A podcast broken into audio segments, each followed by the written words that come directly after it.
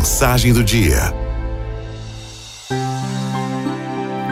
Um pai que muito amava seus filhos disse: Eu os amo tanto, tanto, que tudo que vocês me pedirem eu lhes darei. Os dias se passaram e o mais novo, vendo seus amigos jogarem futebol, pediu ao pai uma bola. Poucos dias depois, o pai lhe dava o presente tão desejado. O mais velho, vendo alguns de seus amigos usando belos relógios, pediu ao pai um relógio de ouro. Os dias se passaram e nada dele receber o presente.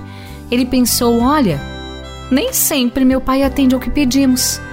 Talvez só algumas vezes, ou então, talvez pedidos pequenos como o do meu irmão. E assim se passaram semanas, meses, anos. O menino, agora já um rapaz, nem se lembrava mais do pedido da infância. Um dia, o pai chegou com um embrulho embaixo do braço, chamou o filho e disse: Meu filho, há muito tempo que você me pediu um relógio de ouro. Como você era ainda uma criança, eu fiquei com medo de você perdê-lo, ou pior ainda, ser assaltado por causa do relógio.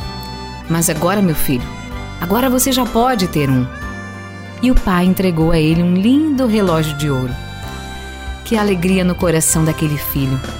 Ele não se lembrava mais, porém o pai nunca havia se esquecido do seu pedido, apenas esperava o momento certo para lhe dar.